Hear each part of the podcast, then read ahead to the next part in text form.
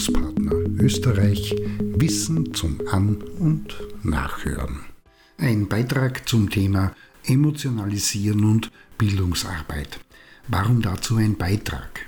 Weil immer öfter davon gesprochen wird, dass auch in der Vermittlungs- und Bildungsarbeit mehr auf Emotionen, beispielsweise in Form von Storytelling, gesetzt werden soll, wahrscheinlich in der Hoffnung, dass das, was vermittelt werden will, besser hängen bleibt, gut belegt. Und Fakt ist, dass Emotionen gemeinsam mit der Motivation abhängig vom Schwierigkeitsgrad der Aufgabe am Lernen beteiligt sind, aber das darf nicht dazu verleiten, davon auszugehen, dass davon möglichst viel angesprochen werden soll. Vielmehr muss auf das Zusammenspiel und die Wechselwirkung von Leistung, Schwierigkeitsniveau und Erregung geachtet werden, um nicht negative Effekte auszulösen. Was ist Emotionalität? Im Allgemeinen ist das nichts anderes als die Bezeichnung für Affekte, Gefühle und Stimmungen, welche insgesamt die Affektivität, der Psychiater Eugen Bleuler hat das eingeführt, eines Menschen ausmacht, im Unterschied zum Bereich der kognitiven und volitionalen, also der willentlichen Funktionen. Das, was mit Emotionalität bezeichnet wird, ist den überdauernden Persönlichkeitseigenschaften bzw. Persönlichkeitsmerkmalen einer Person zuzuordnen und drückt aus, dass Frau, Mann und divers, manche mehr und andere wieder weniger, oder aber auch gar nicht von Emotionen und damit verbundenen Gefühlen geleitet ist, im Unterschied zu durch Kognition emotional kontrollierten und angepasst reagierenden. Und emotionalisieren meint nichts anderes, vor allem die Werbung und das Filmbusiness zeigen, wie es geht, als dass die Bildungsinhalte so aufbereitet bzw. präsentiert und dargeboten werden, dass bei den Lernenden meist über Sensationalisierungen diese Emotionen direkt angesprochen und in eine jeweils spezielle Richtung, Staunen, Wut, Ärger, Überraschung, Furcht und andere wirksam wird und damit, so die Hoffnung, etwas Bestimmtes, beispielsweise auf der Handlungsebene, selbstverständlich nur positiv gedacht, ausgelöst wird. Das klingt im ersten Moment recht plausibel und durchaus verlockend, die eigenen Themen und Inhalte mit Emotionen und Geschichten aufzuladen, aber so einfach ist es nicht, denn was leicht übersehen wird, ist, dass so ganz nebenbei Effekte ausgelöst und gefühlsmäßige Reaktionen wie Aggression, Ablehnung, Verachtung, Neid, Schuld, Ängstlichkeit, Entmutigung, Verwirrung, Misstrauen, Abscheu oder Intoleranz und viele andere mehr mit angesprochen werden, wehe, wenn sie losgelassen nicht dorthin führen, wohin es eigentlich gehen sollte.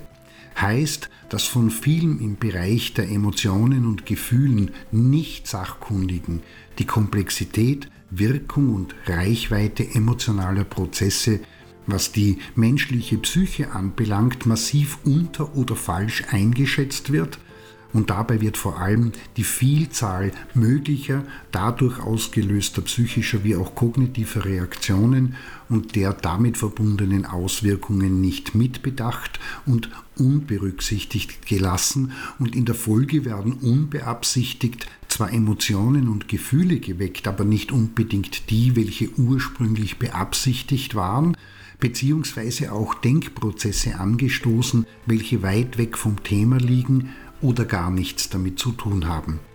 Aus diesem Grund ist es genauso wie bei der fachlich gut gemachten Nachrichtenberichterstattung eine gut dosierte Sachlichkeit mit explizitem Verzicht auf Emotionalisierung wichtig ist, in der Vermittlungs- und Bildungsarbeit angebracht, notwendig und wichtig, um Irritationen, Vermeidungs-, Abwehr-, Verdrängungs- oder aber auch beispielsweise Fluchtreaktionen und damit keine weitere Beschäftigung mit dem Thema bzw. den Inhalten größtmöglich ausschließen zu können, wichtig darauf zu verzichten und wenn mit besonderer Vorsicht damit umzugehen.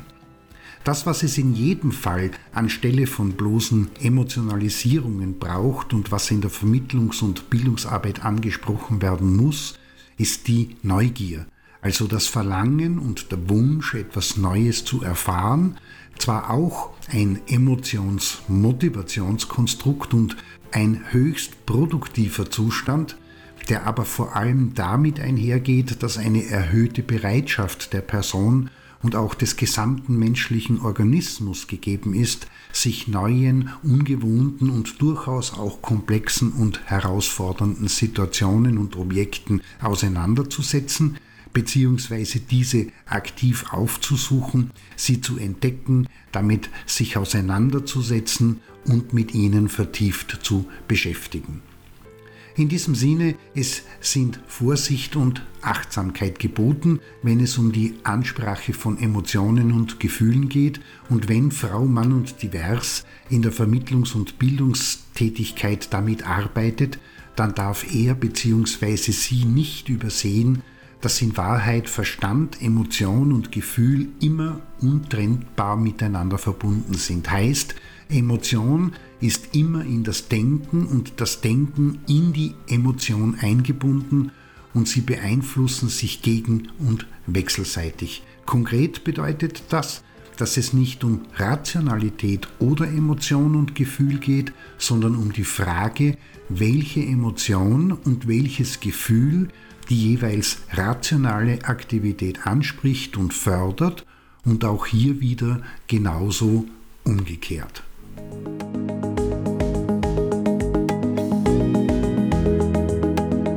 Das war Bildungspartner Österreich Wissen zum An- und Nachhören.